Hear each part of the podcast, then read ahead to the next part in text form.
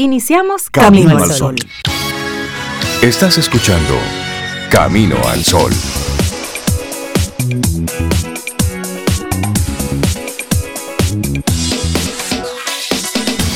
Buenos días, Cintia Ortiz, Sobeida Ramírez, y a todos nuestros amigos y amigas Camino al Sol oyentes. Buenos días, ¿cómo están? Hola Rey, buenos días. Yo estoy muy bien, muy bien, gracias. Cintia, buenos días. Laura, Sofía, y a todos nuestros amigos y amigas Camino al Sol oyentes. ¿Cómo, cómo les amanece a ustedes hoy? Estamos bien. ¿Cómo estamos? Bien. Estamos bien. Qué bueno. Jueves hoy, ¿verdad? Jueves, sí. Jueves. Jueves 11 Jueves 11. de agosto, Ok. 7 y 2 de la mañana. Hay alguien que Año necesita, 2022. que necesita coordenadas. Sí, sí, sí, claro, siempre temprano. Para Créeme que a veces coordinar lo temprano. necesitamos, Ah, sí, claro. créeme que a veces se necesita. Y esperamos que todos los amigos Camino al Sol oyentes estén muy bien, que estemos bien, que esa sea la respuesta, sí, sí, estamos bien o estamos caminando para alcanzar ese bien, ¿verdad? Esa tranquilidad que deseamos. Claro. De eso va. Lo que no podemos es estar estáticos. Hay que moverse. Tenemos que ir dinamizando todo esto. Si te sientes que estás en una especie de meseta, muévete. ¿Mm? Tienes que sacudirte un poquitito, pero teniendo muy eh, en su justo lugar las expectativas. Es más, hoy queremos invitarte, y esa es parte de nuestra intención del día de hoy, dejar a un lado las expectativas, ponerlas ahí en una esquinita, porque a veces o esperamos mucho o esperamos muy poco. Entonces, en ese deseo, en esa en esa vorágine emocional de lo que de lo que llega, de lo que llegará o de lo que no llegará. Entonces vamos tomando decisiones en base a cosas irreales. Exacto. Que pueden cambiar. Que pueden cambiar en cualquier Sabes que a momento. mí antes me pasaba, cuando era así como mucho más joven, en, en las fiestas o algún encuentro, yo siempre me ponía expectativas. Ajá. Wow, y la voy a pasar súper y veo, está fulano, fulana. Y no se daba. Todo lo contrario era lo que se daba. y yo dije, ¿sabes qué? Mira ya, no, cero, no voy a pensar ni en eso, simplemente voy a ir. Y que pase lo que tenga que pasar. Y ahí la pasaba mejor. Un sabio consejo que yo recibí de mi papá, jovencita, jovencita, adolescente. Él me decía eso. Tú siempre haces las cosas lo mejor que puedes. Eso está muy bien. Hazlo así. Pero deja a un lado las expectativas. Así como Sí. si fuera el título del programa de hoy. Sí, Deja a un lado las expectativas. Haz lo mejor que tú puedes y suelta. sí, es así. Y lo aprendí bien temprano porque la realidad es que quedarte con una expectativa te llena de ansiedad. Te fabricas una película que si sucede algo bueno, que todavía te suceda algo bueno, si tu película y lo que te sucedió bueno no concuerdan, tu expectativa también se cae Aún porque tú bueno tenías otra cosa en mente. Sí, así es. Entonces las expectativas realmente te trabajan y te, y te, y te provocan un nivel de ansiedad que no te permiten disfrutar ni lo bueno que te sucede, si no cuadra con lo que tú Y tenías en luego, mente. La frustración. Y la frustración. Por supuesto. Entonces, a mí me gusta y, y- y de verdad eh, es un buen consejo que también te doy a ti, Camino al Sol oyente. Haz lo mejor que puedas y luego suelta al universo. Tú puedes tener el mejor plan y distribuir todas las actividades para esa estrategia y llevarla a cabo. Puedes hacerlo todo de forma correcta. ¿Cómo va? Y el resultado final dista mucho Sí. de lo que tú pusiste en el objetivo. Entonces, un poco dejarnos sorprender de la vida. Por otro lado, hacer lo que tenemos que hacer. Y luego hay un algo por ciento que es del universo. Y ahí se define todo. Eso que es del universo, usted y yo no lo Y controlamos. como decía don Andrés, suéltalo. Suelta El universo eso. ya te dará la información Así que que necesites. en el trabajo que tengas por delante hoy, da lo mejor de ti. Hazlo lo mejor que puedas. ¿m? Da tu 110% y suelta, entrega. Y ya luego el resto, el universo se encarga. Así es que hoy deja tus expectativas, ponlas a un lado y déjate sorprender. Porque de seguro, de seguro que lo que tienen guardado por ahí es mejor de lo que tú habías pensado y o programado. Muy probablemente. Así que deja que la vida te sorprenda. Deja a un lado las expectativas. Eso es sabiduría vanileja entonces. De don Andrés. Bueno, y hoy es Día del Nutricionista en conmemoración del nacimiento en 1877 del doctor Pedro Escudero, médico argentino, pionero de la nutrición. Así es que a todos los nutricionistas, a los que estudiaron eso, no a los que están dando mensajitos de coma esto y deje de comer esto, no, no, no. Al que se fajó, al que estudió, al que entiende la dinámica de los, del cuerpo con los alimentos, a ese que sabe, de acuerdo a, a cómo te ve y a lo que dicen los análisis, cómo estás por dentro. Es decir, a los nutricionistas que están en ello, bueno, pues felicitarlos en su día. Así es. Hoy es cumpleaños del, hip hop, Sobe. Ah, sí, el hip hop, una, una expresión, porque el hip hop no es, solamente una música, es una expresión cultural que nació por el Bronx, sobre todo de mano de los afroamericanos y de los latinoamericanos, específicamente los puertorriqueños. Fueron como los creadores de este estilo musical, estilo de vida, expresión cultural. Y tú sabías, yo no sabía, el otro día me, encontré esa información, estuve leyendo, que el hip hop se compone de cuatro variantes, como, como estilo, como expresión, de cuatro elementos. El rap, que es la, expresión canta, oral, de recitar o cantar así como estilo oral, así. Exacto, hablando.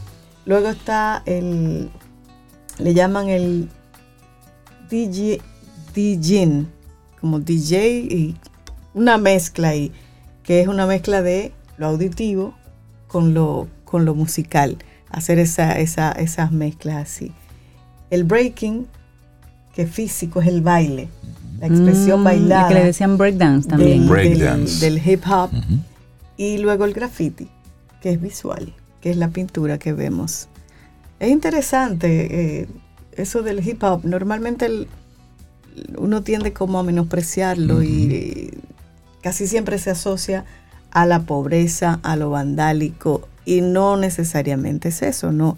Aunque haya algunas personas que se hayan decantado por ahí, pero no, es una expresión cultural, es una expresión. Una expresión del mismo barrio, de la comunidad, de, la zona. De medio protesta. De protesta con muchas, y, y, arranca con mucha connotación social. Exacto. Para denunciar lo que estaba ocurriendo en esas comunidades. ¿Sabes que yo recuerdo en los 80 un LP que se llamaba a sí mismo Break Dance, que venía con, cuando tú sacabas el, el, disco el de vinilo, el LP, venía dentro, entonces, todo un manual de cómo bailar breakdance. No me digas. Sí, oh, lo recuerdo como ahora. Wow, la memoria, rodó mi cédula. Pero sí, yo hice mi intento de bailar breakdance. Break Me aprendí dos pasitos. Y yo, y con eso yo en el barrio. ¿Y cómo se baila? Ah, ya no recuerdo, pero yo era. Óyeme. Un bailarín de. No, de breakdance. Pero solamente de la cintura hacia así. Yo he tenido, en mi proceso de búsqueda, puedo decirte que he explorado algunas áreas. Arrancamos caminos. Más artísticas. Me parece bien. Laboratorio Patria Rivas presenta En Camino al Sol, la reflexión del día.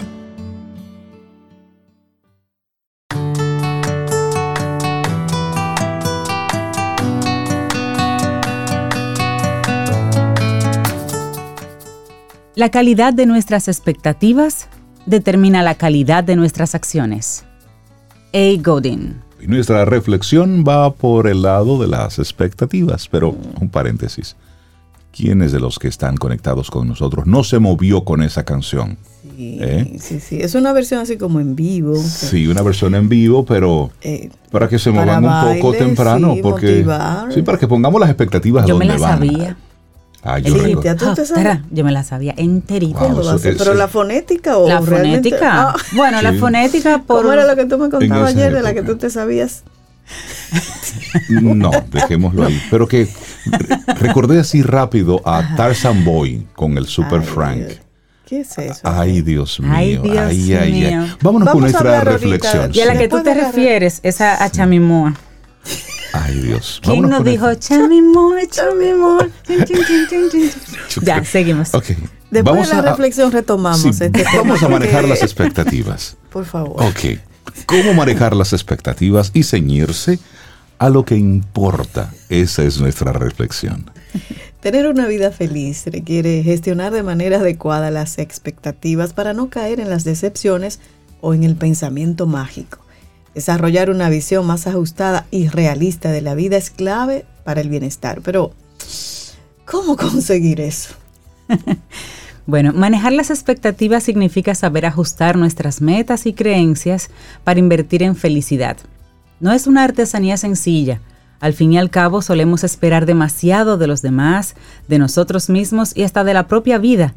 Esa tendencia tan común nos conduce muchas veces hacia el sufrimiento, porque como bien suele decirse, lo bueno es menos bueno cuando solo se espera lo mejor. Así es. ¿Ves? Terrible. Sí, y señalaba el psicólogo Jean Piaget que los niños pequeños suelen tener problemas para diferenciar lo que sucede en su mundo interno de lo que acontece en el exterior.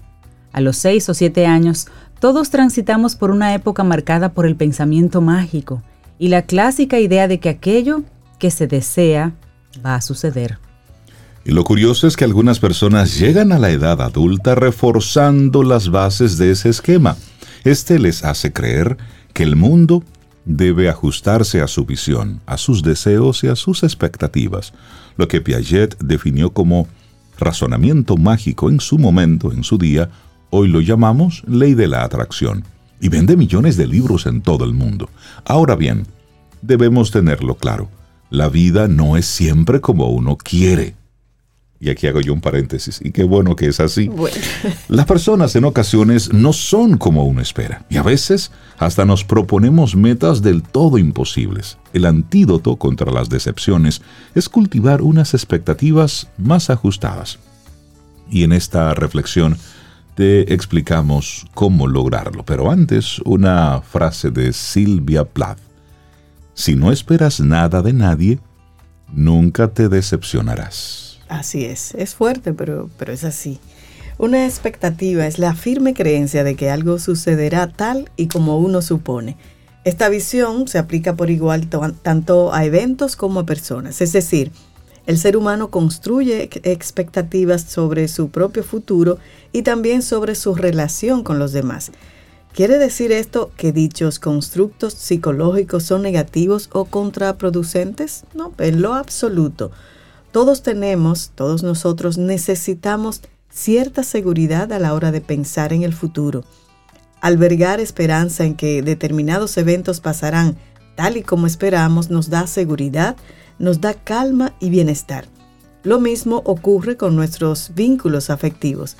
Damos por sentado que la pareja, la familia y los amigos nos apoyarán en cualquier necesidad porque hay un lazo social basado en la confianza. Lo mismo sucede en nuestros procesos de toma de decisión. Trabajos de investigación como los realizados en la Universidad de Trento destacan cómo las expectativas median en buena parte de lo que decimos a diario saber ajustarlas, ser realistas y retirar de ellas cualquier viruta de pensamiento mágico nos resultará práctico y enriquecedor. Así es que ahora vamos a ver cómo lograr eso. Claro, algunas ideas. La primera idea, desactiva de tu mente ciertas ideas precisamente. Albert Ellis, creador de la terapia racional emotiva, incidió en cómo las ideas irracionales medían en nuestro malestar. Buena parte de esos sesgos mentales parten de expectativas poco realistas que boicotean cualquier intento de ser felices. Así, es necesario tomar conciencia de que esos esquemas de pensamiento que solo sirven para traernos la frustración constante son los siguientes. Por ejemplo, cosas que pensamos. Pueden agregarse más, pero hay algo. Haga su lista. La vida tiene que ser justa. Debo gustarle a todo el mundo. Las personas que aprecio deben actuar siempre tal y como yo espero. Uf. Quienes me rodean deben estar siempre de acuerdo conmigo. Él se va quedando solo ahí en esa lista. Tengo que lograr todo lo que me propongo. La gente tiene que entenderme siempre. Debo hacerlo todo bien. Si me esfuerzo lo bastante, aquello que deseo sucederá. Cuando consiga lo que deseo, seré feliz. Las personas pueden cambiar, si se lo pido. Todas las que has mencionado es la causa del sufrimiento y del lloro Constante. de mucha gente Constante. constantemente. Eliminemos sí. esas ideas. Primera sugerencia. Ay, sí. Bueno, número dos, esperar cosas que están fuera de tu control es la antesala de una decepción. Para manejar las expectativas, debes centrarte en aquello que solo tú puedes controlar. Si te pones como expectativa que te toque la lotería, estás usando el pensamiento mágico. Si aguardas un ascenso sin luchar por él y trabajártelo, estás replicando también ese pensamiento mágico. Lo mismo sucede cuando aguardas a que determinadas personas se comporten como tú deseas. Paréntesis, nadie cambia a nadie. Cierro paréntesis. Ninguno de estos eventos dependen de ti. Por lo tanto, debes ajustar esa visión. Una expectativa realista es aquella que trazas tú mismo, sabiendo que dispones de los recursos adecuados para hacerla realidad. Y aún así, en ocasiones, aquello por lo que luchas no siempre sucede, pero la probabilidad de tener éxito siempre será mayor que si dependes de la suerte o de terceras personas. Así es. Bueno, aquí está la tercera sugerencia. Cíñete a lo que de verdad importa. Sé realista y prudente.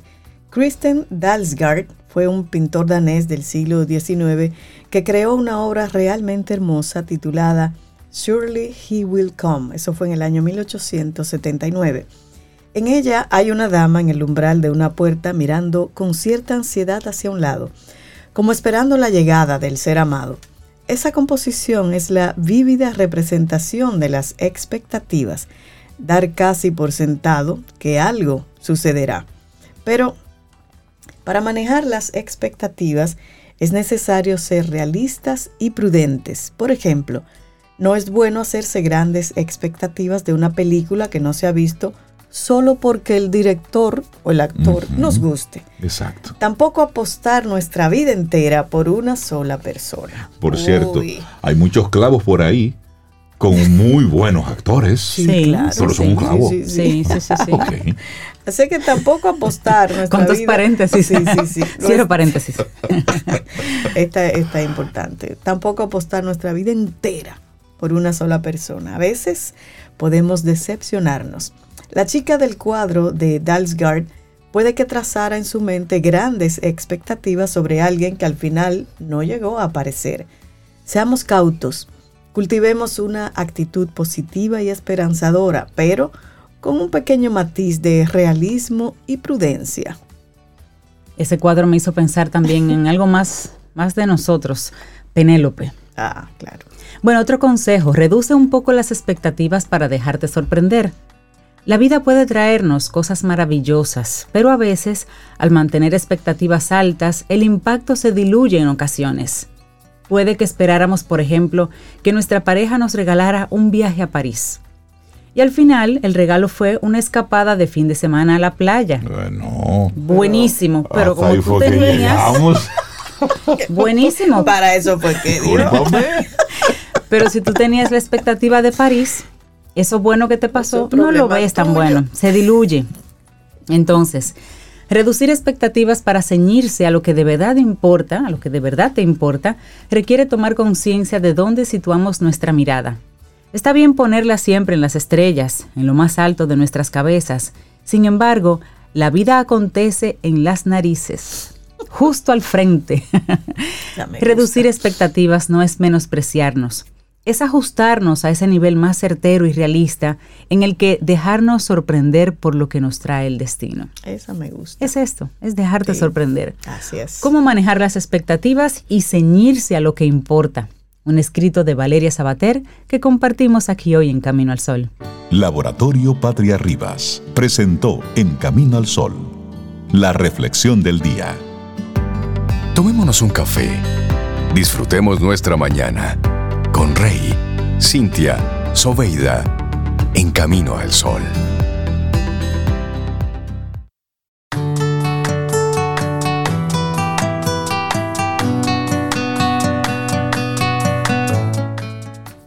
Esta es una frase para revisarnos. Dice Earl Nightingale, nuestro ambiente, el mundo en que vivimos y trabajamos, es un espejo de nuestras actitudes y expectativas. Seguimos avanzando en este camino al sol. Es jueves. Gracias por estar conectados con nosotros y algunas personas como que han estado en modo en modo recuerdo. Ajá. Sí, recordando su época de muchachada, de juventud. Ay, que eso es rico. Sí, hacer eso ¿Y es por qué chévere. lo dices? No, porque hay algunos amigos de la época escribiéndome, no, ¿te no a través de, del WhatsApp de Camino al privado, Sol, sino privado. Íntimo. Como rey, recuerdas, hey, hay que tener cuidado con ese recuerdas, hay que dejarlo ahí Sí, no se tranquilo. asusta, como, Hey. Espérate. Ay, nosotros, bueno, Oh, contentísimos de conectar con nuestro buen amigo Richard Douglas, actor, productor dominicano, que viene como cada jueves con su opinión personal y hoy lo tenemos aquí en vivo. Buenos días, amigo, ¿cómo estás? Buen día, yo nuevamente feliz de estar aquí en este spa mental que es Camino al Sol. Para juntarme con ustedes y los Camino al Sol oyentes y más. Gracias por este chance a ustedes y al Supermercado Nacional. La semana pasada nos quedamos como medio en el aire porque se dañó la, Sí. la comunicación, donde yo planteaba un poco el tema de la de la necesidad de revisar siempre las actuaciones en, en las producciones que, que salen, que, se, que se publican, por la importancia que tiene, importancia capital que tiene la actuación en un, en un trabajo determinado de, de cine o, que se exhiba públicamente. Y hablaba de ese valor que tiene para esa producción el trabajo de actuación, que es lo que estoy tratando de, de, de hacer valorar en, esta, en este tiempo que, que tengo este chance de decir mi opinión personal. Los actores, en definitiva, quizás un poco concluyente, son los que determinan qué es, cuál es el valor real del producto por, por su capacidad de interpretar. Claro. Un, un actor dedica mucho tiempo y toda su capacidad y mientras más capaz es el actor, valga si es una redundancia, eh, proyecta más y le da muchísimo mayor valor al producto en materia de lo que es su eh, al final su, su- atractivo, lo que, lo que decide que la película es buena o es mala. Ahorita tú decías que hay muchísimas películas con buenos actores que son clavos. Sí. Y hay, y hay clavos con, buenos actores, o sea, lo mismo. Sí. Pero no se trata de, de que la película sea buena o sea mala. Se trata del valor de la actuación en cada película, que siempre es bueno. No, no, hay, no hay actuaciones malas en sentido general en, en- en las producciones porque el valor de la actuación está como por aparte del valor general de la producción. Eso es lo que quería más o menos puntualizar con, ese, con esa intención que tuve la semana pasada. Hoy les traigo un ejemplo de eso. Una propuesta, una nueva película que acaba de salir que se llama Elvis. Es la historia de Elvis Presley. Pero no esa historia que conocemos, maniada, que todo el mundo sabe, que Elvis Presley se murió, que se endrogó y se mató. No, es la relación de Elvis Presley con su, con su manager, que es una relación muy compleja, con el coronel Tom Parker, que ni era coronel, ni era Tom, ni era Parker. Ajá. Y entonces, ajá. Era su manager. Era su manager, pero era un tipo, un tipo de Lituania que llegó a Estados Unidos ilegal y nunca, y nunca dijo su nombre. Li- li- li- no sé si se dice lituanés o lituanio, no sé. Y él se puso que era el coronel, que fue un coronel de la Segunda Guerra Mundial, John Parker. Jo- John Parker, Tom Parker. Tom Parker. Ese era un individuo bastante eh, complejo en su forma de actuar, pero en- envolvió a Elvis Presley como un muchachito de, de teta, ¿no? O sea, lo fue llevando hasta donde él quería y manejarlo como él quería para hacerse rico con, con Elvis Presley. Claro, Elvis Presley era un diamante, había que pulirlo, él, él hizo ese trabajo, pero además lo hacía como con, con esa con esa sagacidad que tienen alguna gente de envolverte en su pensamiento, manipular. manipularte, hacerte creer, no, pero está bien, si tú quieres no lo hagamos así, pero está bien. Ahora, Lo que yo creo es que si tú lo haces así, funciona mejor, como que tú eres el que decide, pero embuste, soy yo que Pero te estoy yo. diciendo lo que tú estás Claro. diciendo. Ese coronel Tom Parker, apoyado también en, el papá de Elvis Presley, que era el presidente de las empresas Presley, pero que era un inepto, un, un individuo que decía que sí porque sí, permitió que Parker tuviera este, este manejo tan absorbente de la figura de Elvis Presley. Limitó la figura de Elvis Presley porque como él no podía viajar, porque no era norteamericano, no tenía pasaporte, no tenía nada. Él no podía salir de Él no ahí. podía salir de ahí. Él no podía salir de ahí, entonces él limitó a Elvis. No, no, mira, Elvis Presley quería, si- siempre quiso hacer una gira internacional por Japón, por Italia, toda Europa. Y siempre había una fórmula que él hacía que eso se barajara. Él logró que Elvis Presley le diera el 50% de lo que él producía. Hay que decir que Presley en su época, los años 40, los años 60, que fue su popularidad, andaba solamente en limusinas Mercedes-Benz y tenía un avión de él, un jet, de eso como de pasajeros, pero de él, que se llamaba como- igual que su hija. Entonces, Elvis Presley hizo muchísimo dinero, pero este Parker hizo muchísimo dinero también sin cantar nada. Era un tipo gordo, un tipo que como de cuidado, un gordísimo, pero que era un individuo que vivía la vida, en Venezuela dicen un viva la pepa, un individuo que vivía del otro, en este caso de Elvis Presley. Esta película está dirigida por Baz Luhrmann, un director austríaco, actor, productor, muy destacado, ganador de grandes premios como director, fue director del Gran Gatsby, fue director de películas muy importantes, Moulin Rouge, y, Ah, siempre, y siempre hace películas así como espectaculares. Dirigir películas de, de de multitudes es muy difícil. Sobre todo en este caso que es una película de época. Porque todo el mundo ahí tiene que tener el vestuario, Sí, el maquillaje, esa continuidad, la continuidad, los collares, los aretes de la época. No solamente los actores principales, sino todo el que sale en escena tiene que, tiene que parecerse a la época. En este caso, el coronel Parker logra un contrato en Las Vegas que pone a Elvis Presley a trabajar cinco años en un hotel todos los días. Eso era millón. Wow. Él firmó un contrato por un millón al año de dólares en aquella, en 1960. Eso era una cantidad brutal de dinero. Sí, sí, sí. Pero el, el hotel lo pagó para tener a Elvis Presley y el hotel se hizo hotel gracias a Elvis Presley. Por hotel, supuesto. Hotel Internacional de Las Vegas. Esta película está dirigida por este señor y está protagonizada por Austin Butler, muchachito joven, muy buen mozo, que además le hacen una tuvo, tuvo que hacer una transformación de su figura para parecerse a Elvis. Le inyectaron los labios, porque Elvis tenía los labios muy carnosos. Pero el tipo hace una actuación sencillamente brillante. No es cuestión de parecerse a Elvis, es lograr que tú creyeras que estaba viendo a Elvis. Porque Elvis no se muere porque se endroga. Eh, bueno, sí se muere porque se endroga, pero su drogadicción proviene de su capacidad hiperactiva de vida. Era un tipo que se subió a un escenario y él lo daba todo. Y era un tipo que se meneaba y cantaba y brincaba y se acostaba en el piso y volvía y se tiraba, se, se despatillaba, hacía de todo.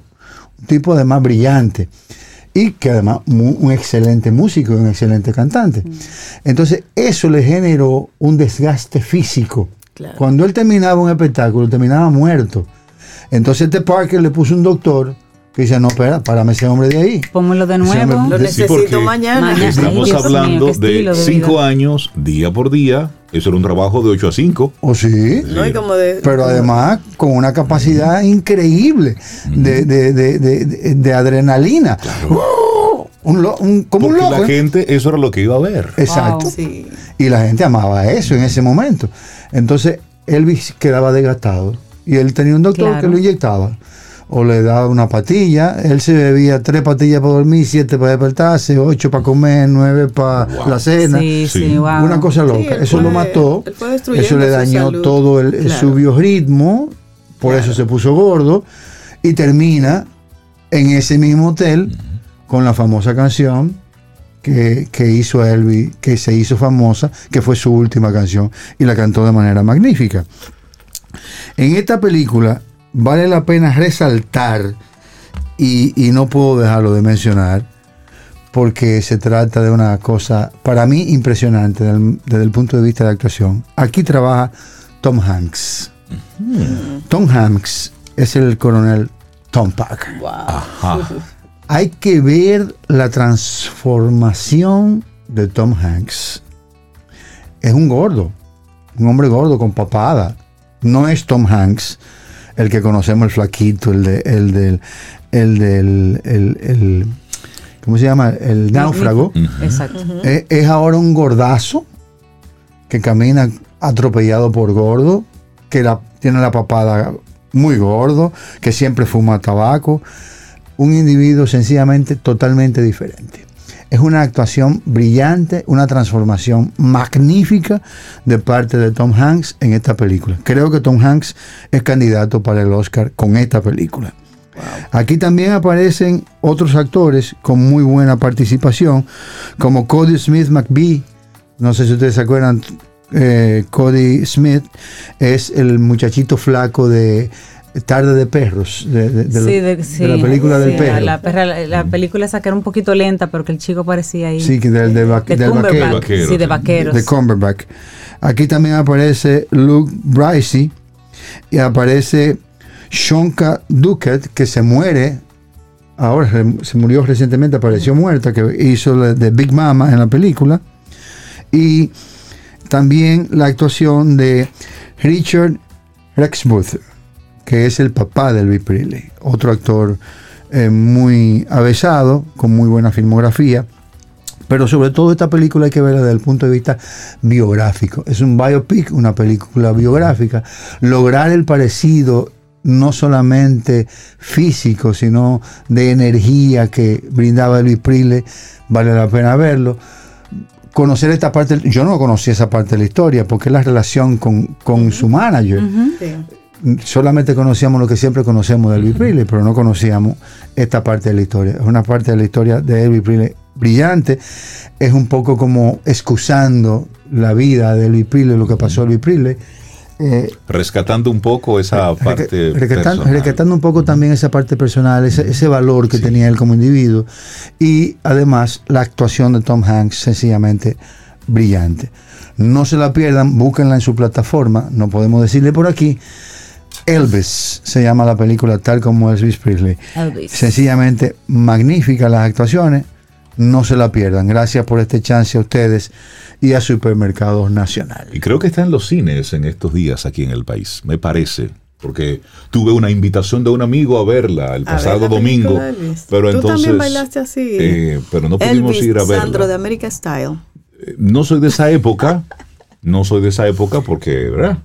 Pero realmente es interesante la. Yo quiero la pedirle a su vida que me complazca con Oh my love. Ese Unchained My Melody, darling. Eh, Esa no Ah, es. sí, Enchanted Ah, Melody. Unchained Melody. Enchanted Melody, Enchanted sí. Melody. Que es la Esa es última la de Ghost. canción que cantó Elvis Presley en su que vida. sale en la película Ghost, que no- esta generación, Eh, la sí. nuestra, la conoció con- por, por Ghost. por, por esa Pero película. esa, esa, pel- Ah. eh, esa canción es del año Melody. 55. Eso, eso no es de ahora. Eso. No por eso. Pero, Ah, pero pues, ahí fue que la conocimos nosotros. Sí, con Nuestra generación. Ghost. Pues vámonos con esa canción entonces. Gracias. Esto es. Gracias, eh, Richard. Sí, esta es la versión, creo que es en vivo que la hace Elvis Presley. Gracias, Richard. Tomémonos un café. Disfrutemos nuestra mañana con Rey, Cintia, Soveida, en camino al sol.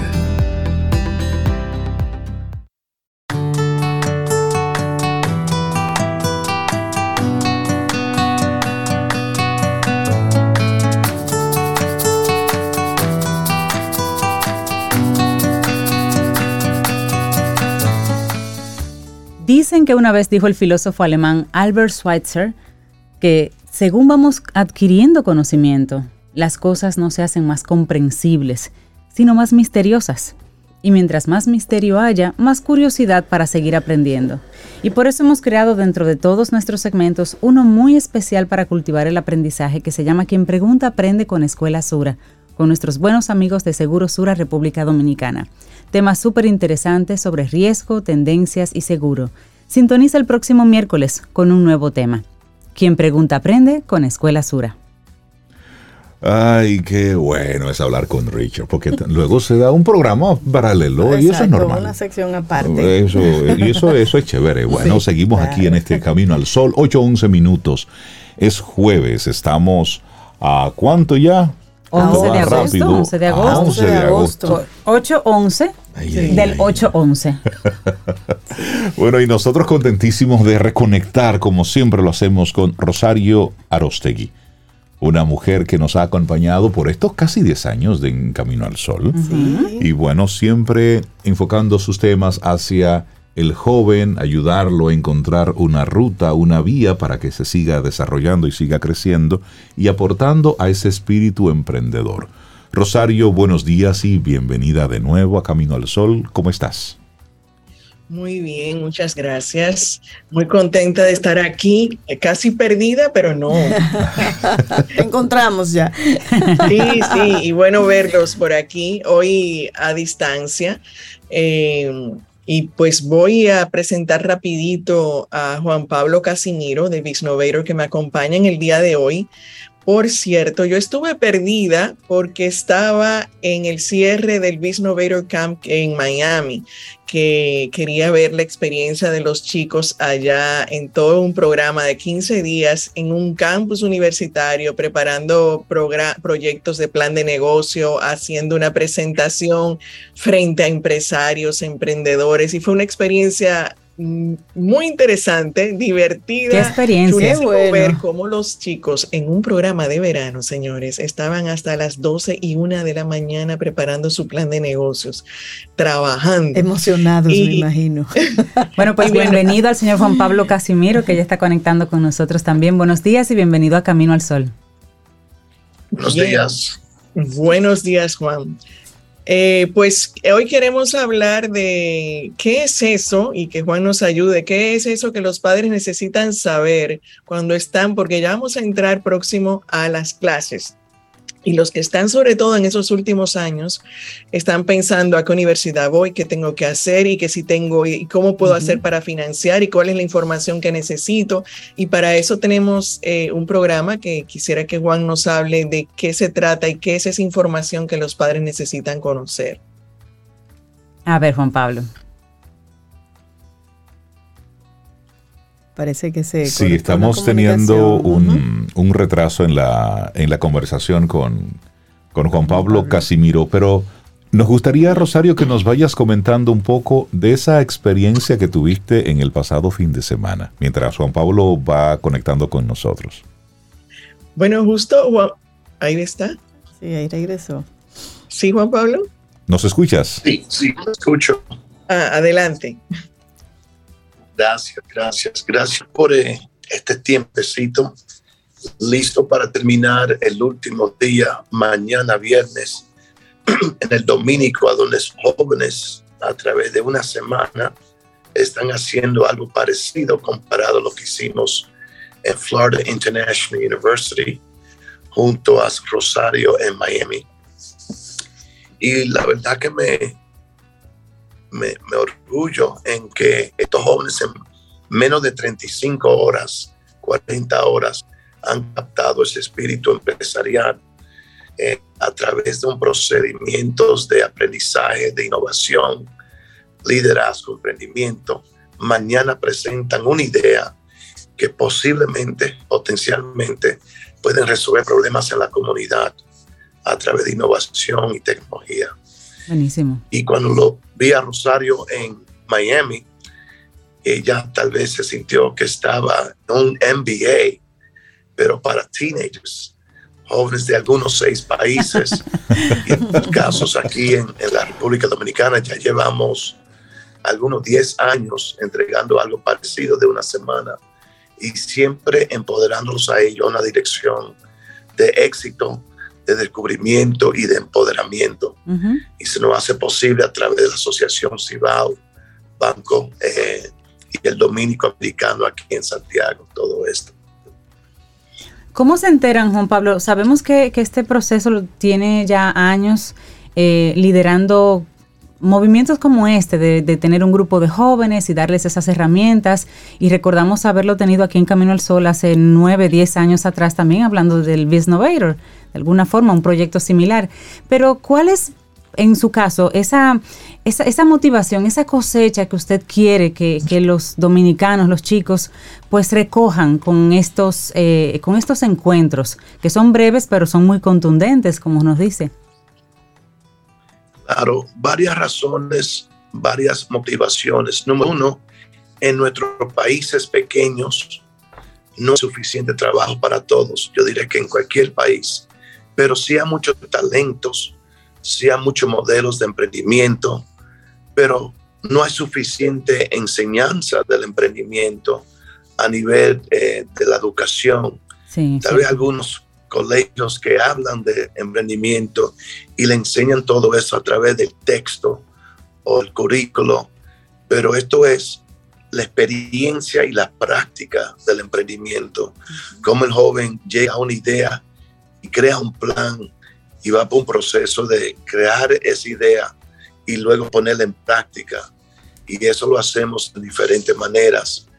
Eh, llevo más de 35 años eh, a nivel internacional haciendo esto, no solo aquí, pero los colegios de educación en general nos prepara, nos motiva y nos dan expectativas desde kindergarten para ser empleados. Y hay mucho, o mejor dicho, pocos modelos que hablan de emprendimiento desde temprano. Entonces yo quise años atrás ser parte de un movimiento de cómo también podemos hablar de cómo los niños pueden encontrar su pasión, poner esa pasión en acción, eventualmente encontrar su propósito y crear un negocio o un emprendimiento alrededor de esas dos cosas. Y eso es lo que he logrado todos estos años especialmente en países con necesidades de mejores economías. Si no hay oportunidades, crea tu propia. Si hay problemas, busca soluciones. Si hay vacíos, llene esos vacíos con tu emprendimiento. Uno de los mensajes que le enseño a los chicos. Y, y ahora pensando, como usted dice, que realmente a toda una generación nos educaron para ser empleados, no emprendedores. ¿Cuáles son esos elementos que por su experiencia eh, se han introducido a través de la experiencia suya eh, que hacen la diferencia a que un niño, una niña se forme para ser empleado o para ser emprendedor? Sí, algo que se llama en inglés radical self-interest, que cuando un joven o cualquier persona radicalmente encuentra su pasión y su interés ya lo que quiera lograr con esas dos cosas va a ser otro movimiento, otra motivación. Y te digo que cuando nosotros enseñamos a los jóvenes hablamos de riesgos y cómo tomar riesgos, cómo analizar situaciones, cómo reducir los riesgos y por qué no cuando joven, porque tienen pocos riesgos comparados a cuando adultos. Entonces también tenemos el caso a donde a muchos jóvenes con miembros de la familia empresarial, pero la familia no lo incluye en los negocios o tal vez no quieren entrar en negocios. Pero lo mejor que puede hacer una familia es por lo menos darle un descubrimiento de las funciones de esa compañía para que eventualmente sea parte de la compañía, eventualmente añadirle nuevas tecnologías, innovaciones desde el principio, desde joven, darle lo que se llama ese exposure y esa experiencia ya cuando el niño está en high school o antes, en este caso. La motivación también es que a los chicos les gusta tener dinero. Por aquí que el dinero no viene tan fácil. Correcto. Y que el dinero se puede crear. Y a través de crearlo hay que trabajar y pensar inteligentemente también. Un punto interesante que quisiera agregar eh, para que luego hablemos del tema de cómo prepararnos para la universidad, pero es súper interesante compartir esta experiencia y es que eh, en la preparación de estos programas, no solo se habla de la idea como un sueño, sino que con Juan, cuando hablamos de hacer un plan de negocio, es que ellos entran al concepto de qué es un costo, qué es un gasto, qué es lo que tengo que vender para que realmente gane. Entonces van comenzando a tomar conciencia de eso que decía Juan Pablo. Entonces, no es solamente soñar con una gran idea y voy a tener un gran negocio, no, tomar, comenzar a probar un poquito eh, esa relación de costo-ganancia, qué tengo que hacer para que realmente mi negocio sea rentable. Entonces crucemos rápidamente, Rosario, a esa pregunta de qué necesito saber para aplicar a las universidades, precisamente después que participo en un programa así, o simplemente escucho aquí en Camino al Sol que existen este tipo de, programas. ¿Qué necesita saber un, chico para aplicar a las universidades? Porque están de vacaciones, pronto comienza el colegio para los que van al colegio, pero los que van a la universidad. Claro, nosotros tenemos una serie de talleres, sea habitual, sea presencial, de College Prep Workshop, talleres que lo prepara. Por ejemplo, le digo a los padres, tanto a los chicos, vamos a empezar el procedimiento de encontrar tu pasión, porque muchas de las veces un 62% de los que se gradúan de la universidad, por lo menos en los Estados Unidos, el trabajo que consiguen tiene nada que ver con lo que estudiaron cuatro años. Entonces deberíamos por lo menos ponerle énfasis en qué es lo que tú quieres. Entonces vamos a darte descubrimientos, experiencias, los veranos, pasantías, para que cuando llegue a la universidad, tu carrera en cual te vas a enfocar tiene que eh, alinearse más o menos en lo que te gusta. A veces tomamos una decisión de estudiar contabilidad porque mi papá es contable, pero si no te gusta, verás que no lo va a sentir bien, no te va a sentir bien o no va a continuar en esa carrera. Tienen que eh, virtualmente hacer investigación, utilizar las páginas a una aplicación que se llama Common App, la aplicación común a donde tú puedes visitar universidades literalmente virtual eh, a través de las páginas y aplicar a mínimo, a mínimo de 10 universidades cada una pide algo diferente, pero a través del Common App te permite seleccionar hasta 30, 50 universidades de tu interés y tú llenas una aplicación. Ellos toman tu información y la van distribuyendo a, a las universidades seleccionadas. Luego esas universidades se comunican contigo. ¿Qué necesita antes de entrar en su tercer año de secundaria? Una pasantía o dos los veranos trabajar es bueno, no es malo. También enfocarse en su promedio, si es que quiere eh, ser aceptado y ganar becas. La universidad extranjera busca un, lo que se llama un GPA, un promedio de 3.5, 3.3 hasta 4.0. Tomar el SAT, pero nunca tomar ese examen SAT, que es una prueba nacional en los Estados Unidos antes de entrar a las universidades no tomar el SAT y tener un tutor que te ayuda a asegurar más puntos o mejores resultados. Prepararte para eso. si el máximo es 1600, debería enfocarte en 1300 o más y ahí que vienen las becas y las oportunidades. Entonces, una serie de cosas que le enseñamos para ellos prepararse antes de entrar, mejor dicho, antes de graduarse de high school.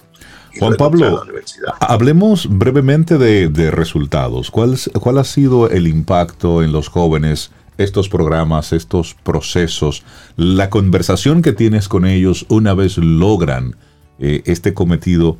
¿Cómo, ¿Cómo ha sido? Te digo que son tantas. Vamos a empezar, que lo he visto Rosario en vivo en FIU, en Miami.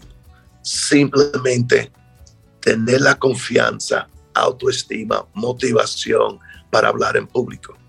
No te imaginas, la, mayoría de las personas tienen miedo en hablar en público. Si tú no te defiendes, si tú no eh, llegas a compartir tus fortalezas, tus ideas, los mismos profesores le dan atención a, eso, a esos jóvenes que preguntan cosas, que tienen inquietudes, pero hay muchos jóvenes que se quedan callados. Eh, puntualidad. En la mañana en los campamentos empezamos con fitness Ya a las 7 de la mañana, a 8 tienen que hacer ejercicio en grupos. Luego regresan, se cambian, desayunan, van a las clases y un horario de 7 de la mañana hasta 11 de la noche. Y eso le establece disciplinas, time management, cómo manejar su tiempo, cómo crear sus metas. Entonces, todo eso lo van aprendiendo y la motivación empiezan a elevar a través de esas experiencias. Y ellos mismos se motivan, porque si yo veo a un joven que tiene su plan de negocio ya hecho y va a presentar para ganar un capital semilla, eso me motiva a mí también. Trabajan en equipo, intercambio cultural, eh, todo lo que tiene que ver con la vida real, la vida universitaria y la vida ya de carreras y empresarial desde una temprana edad. Yo creo que ahí con, con todo esto que ha comentado Juan Pablo y Rosario, es más que suficiente para que los padres entiendan la importancia de este proceso de preparación, que no sucede en automático, que no es tan simple como llenar un formulario y ya está, que hay que pasar por todo un proceso. Rosario Arostegui, muchísimas gracias por tocarnos este tema en el día de hoy y por supuesto gracias por traernos a Juan Pablo Casimiro también que, al igual que tú, es un apasionado por apoyar a los jóvenes a encontrar su ruta, a encontrar su camino. Muchísimas gracias. Gracias a ustedes por este espacio. Para iniciar tu día, Camino al Sol.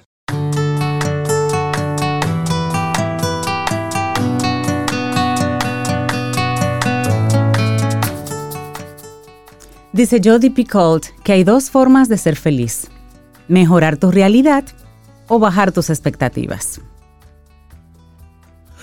Tú decides. Exacto. Tú decides. Pero por lo pronto quita las expectativas y ve viviendo, ve dándole con todo. Nosotros estamos muy contentos aquí en nuestro programa Camino al Sol porque tenemos la oportunidad de conversar. Al sol, camino al sol. De conversar con el doctor José Orlando Vidó, neurocirujano.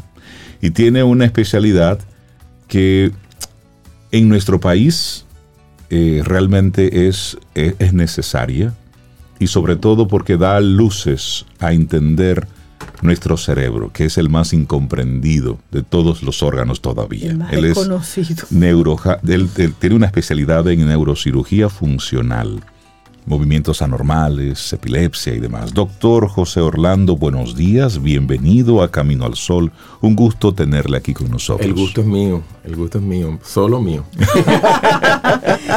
bueno, y usted, bueno, pues trabaja eh, con un, dentro de un equipo, muy dentro de la neurocirugía, mucho más especializado, y tiene que ver con el Gamma Knife Icon, que es una tecnología eh, dentro del mundo de la radiología, que eso está aquí en nuestro país. Entonces hablemos de esto. Más bien dentro del mundo de la radiocirugía. De la radiocirugía. La radiocirugía es un término que fue acuñado por un neurocirujano, qué paradoja, ¿eh?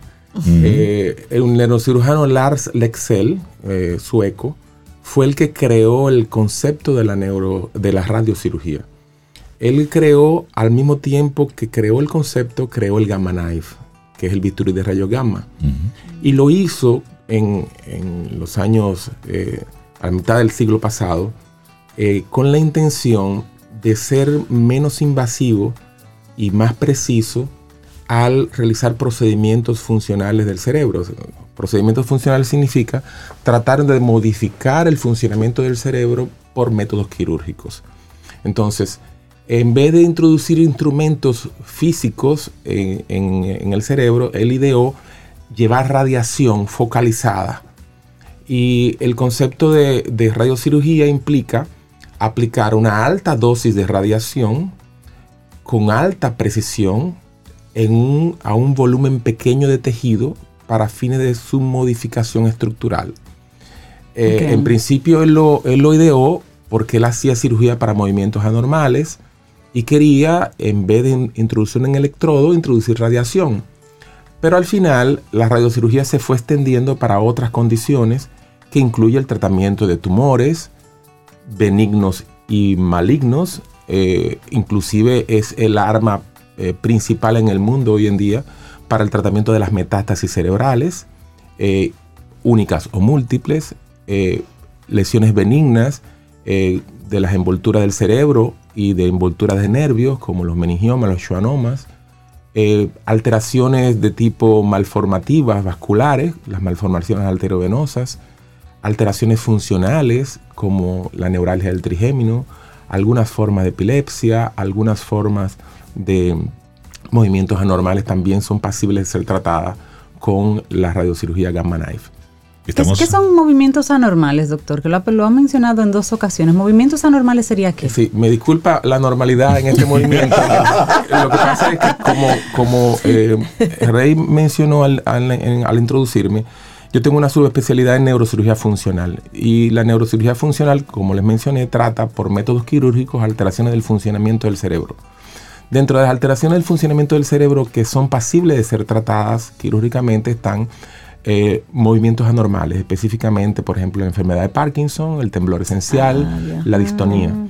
Pero también puede tratar eh, la epilepsia refractaria, aquella epilepsia que no consigue ser controlada con medicamentos, que es la opción primaria.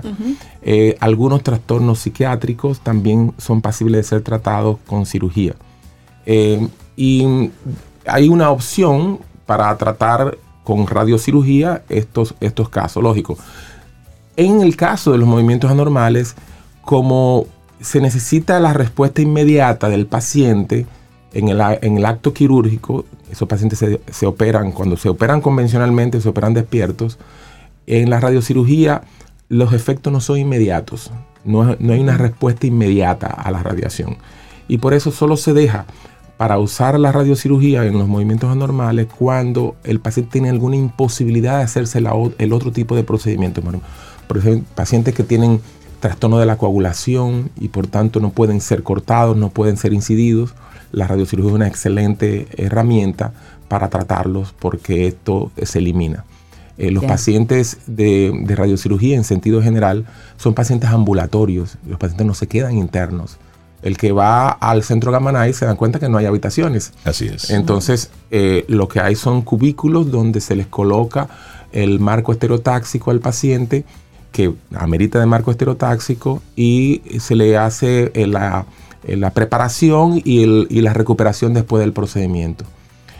la, radiocirugía utiliza una herramienta de la neurocirugía funcional que es la llamada estereotaxia. Estereotaxia significa la localización precisa en el espacio. Entonces, generar un sistema de coordenadas alrededor del cráneo del paciente, un sistema cartesiano de coordenadas para poder localizar con precisión cualquier estructura o lesión dentro del cerebro y poder llegar a él. Al punto exacto. Exactamente.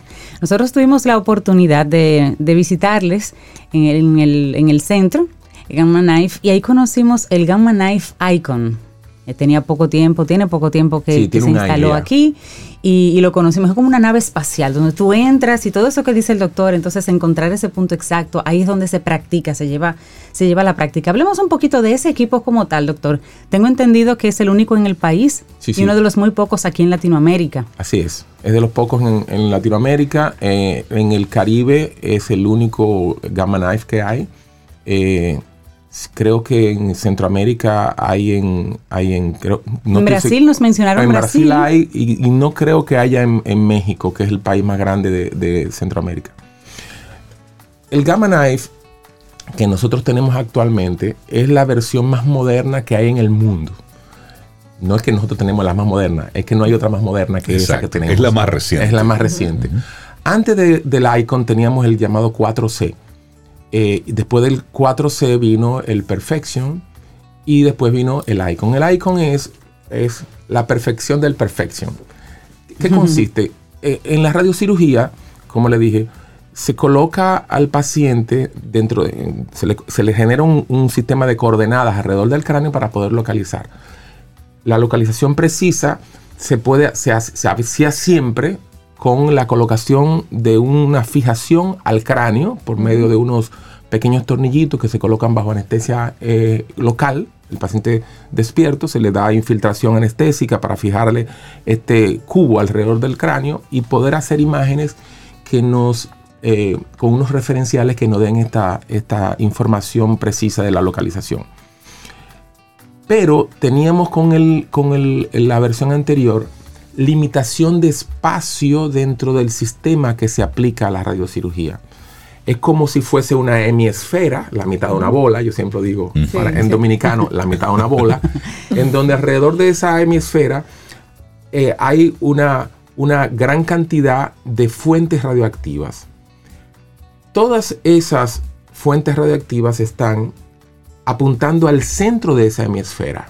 La función del neurocirujano es colocar la estructura o lesión que quiere tratar en ese centro de la hemisfera. Ok, Es decir, es una precisión Exactamente. que debe estar constante. Entonces se, se- se aplican disparos de radiación, nosotros le decimos disparos, pero no hay, no hay ruido, no hay, no hay la explosión, no hay nada de eso.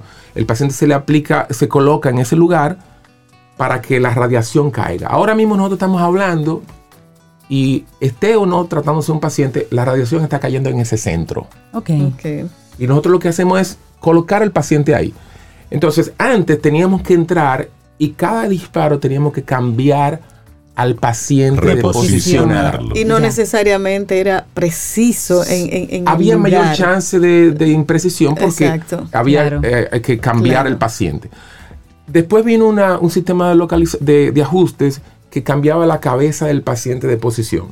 El icon en la mesa es la que cambia de posición con el paciente dentro.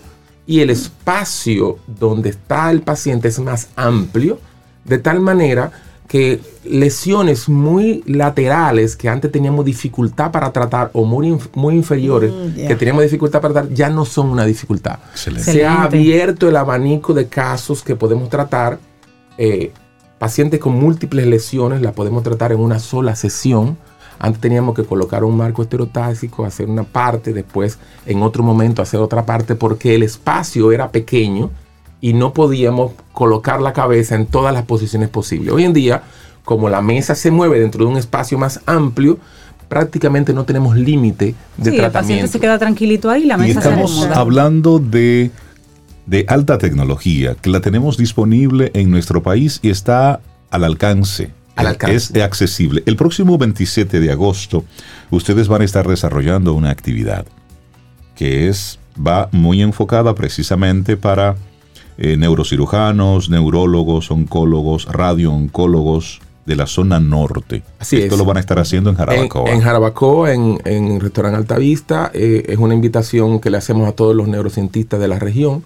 Es una costumbre del Centro Gamanaje la difusión. eh, estamos aquí en eso mismo. Claro. Pero el Centro Gamanaje ha sido también un, un abanderado de la investigación. Es decir, hay, hay conocimiento médico eh, original generado del Centro Gamanaje Dominicano.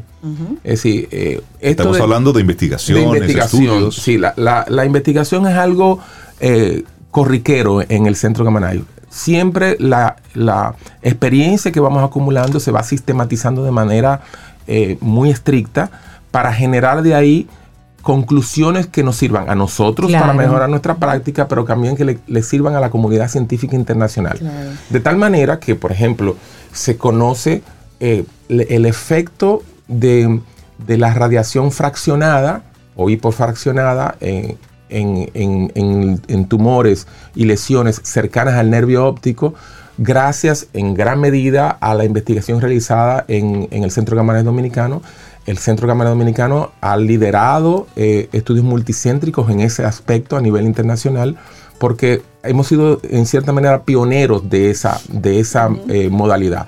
¿En qué consiste? En que si tú tienes una, una lesión eh, cercano al nervio óptico, que es la estructura más sensible a la radiación dentro del cerebro, tú no podías dar una radiación alta cercana a él porque el paciente tenía una, neur- una neuritis del óptico después. Entonces, dividiendo la dosis en varias, eh, durante unos 4 o 5 días, tú bajas la cantidad de radiación que le das al nervio óptico sin dejar de dar la radiación adecuada al tejido que quieres tratar. Y esto ha sido algo revolucionario, nos ha permitido también ampliar mayor cantidad de, de- de casos tratados con muy buenos resultados. Y el 27 seguimos con esa, esa costumbre de difundir eh, el conocimiento en una reunión que queremos que sea interactiva con los colegas del sur, del norte. ¿Es abierta la gente donde puede inscribirse, los especialistas? ¿Cómo pueden conectar con ustedes? Pueden conectarse a través del Centro Gamma Dominicano, que está en Sedimat, eh, y, solicitar información o a través de nuestra página web del Centro Gamma Dominicano y, aunque ya imagino que todo el mundo que va está invitado, pero es una, es una invitación a todos los neurocientistas de la zona norte para que vayan e, e interactúen con nosotros. Queremos ahí no solamente difundir el conocimiento técnico, sino también discutir casos que se puedan, que puedan ayudar a mejorar el tratamiento de estos pacientes. Doctor, estoy seguro que esta es de las primeras conversaciones que tendremos, porque junto con el, con el centro Gamma Knife eh, y ese trabajo de difusión. Debemos seguir conversando porque hay mucha gente ahí fuera que necesita respuestas a sus condiciones de salud y qué bueno saber que en nuestro país contamos con herramientas, con tecnologías que pueden eh, perfectamente ayudarnos en eso. Hemos conversado con el doctor José Orlando Vidó, neurocirujano del Centro Gamma Knife. Muchísimas gracias. Gracias a ustedes por su receptividad. Muchas gracias. Buen día, doctor. Ten un buen día, un buen despertar. Hola. Esto es Camino al Sol. Camino al Sol.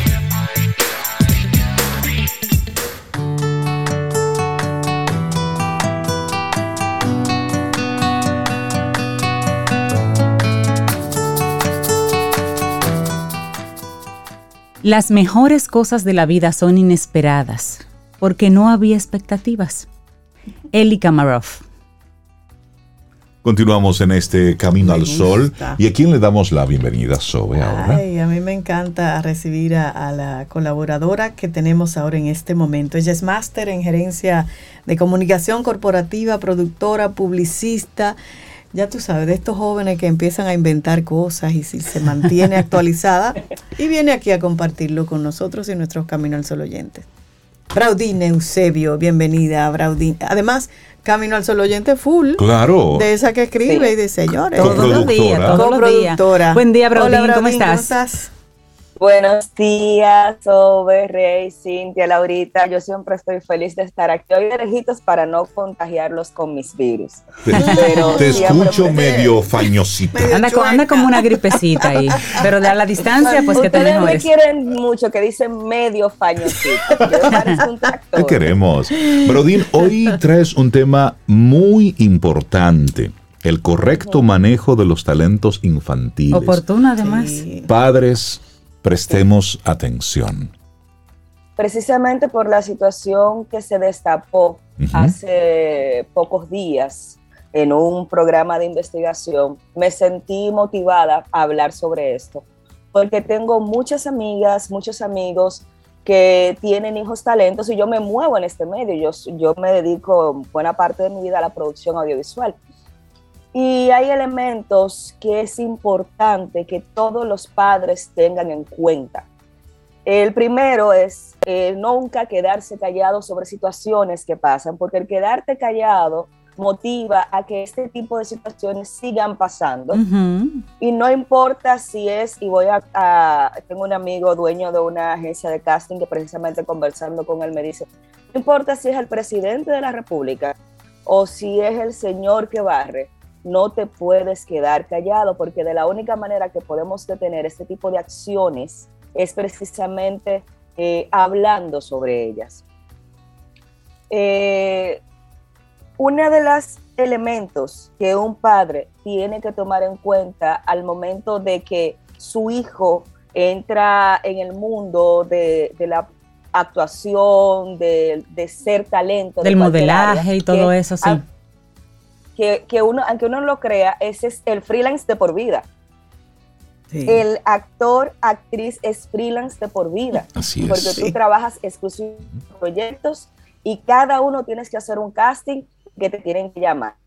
Pero cuando estamos trabajando con niños, el padre siempre, siempre, siempre debe investigar a fondo la producción para la que el niño va a trabajar, la agencia de casting que lo está llamando, buscar eh, todos los detalles inherentes a esa empresa o a las personas que la componen. Puede ser que sea una empresa joven, pero tienes que conocer e investigar quiénes componen esa empresa de casting, cuáles son sus credenciales, cuál es su trayectoria. Eh, ahí no hay, no hay como no, porque esto es demasiado. Cuando hablamos de niños y niñas, no hay demasiado.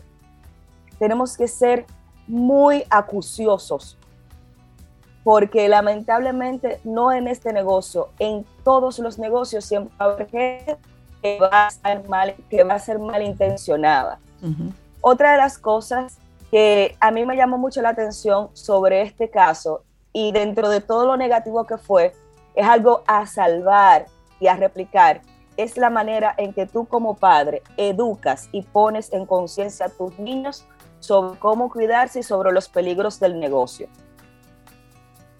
Esa niña tenía 14 años. A los 14 años nosotros no éramos muy eh, sagaces y no creo que nadie lo sea, pero sin embargo, dada la educación sobre cómo cuidarse y sobre prestar atención que a esta niña de 14 años le dio su mamá, ella supo qué hacer. Porque no es lo mismo yo decir, no, Juanito me dijo tal cosa, yo tener las pruebas, a yo llamar a un adulto inmediatamente cuando yo siento que algo está fuera de lugar y avisarlo y poner conciencia. O sea, tenemos como padres, los que son padres, los que son tutores, los tíos, todos los que tenemos niños a nuestro alrededor, educarlos sobre la conciencia y sobre los peligros y no dejar que ellos aprendan, que dejar que ellos aprendan a no ceder ante las presiones. A saber, así como cuando uno era chiquito le decían que, que no te pongan la mano ahí. De igual manera, decirle, si te dicen tal o cual expresión, no es correcto. Si te llaman a partir de tal hora, no es correcto. Si te dicen que no se lo cuentes a tus padres, esa es la bandera roja más grande que nosotros podemos tener. Y que ese niño aprenda a que si alguna de esas señales o esas banderas rojas salen, inmediatamente comunicarlo a sus padres. Otro dato importantísimo es, en este mundo de la actuación, de la producción, de ser talento, la belleza importa, el físico, pero no es lo primordial. Lo que prima es el talento. El talento. Si a ti te dicen, eso lo repitió muchísimo y eso se me quedó tatuado aquí en el cerebro, hay niñas más altas, más lindas y más blancas que tú, eso importa.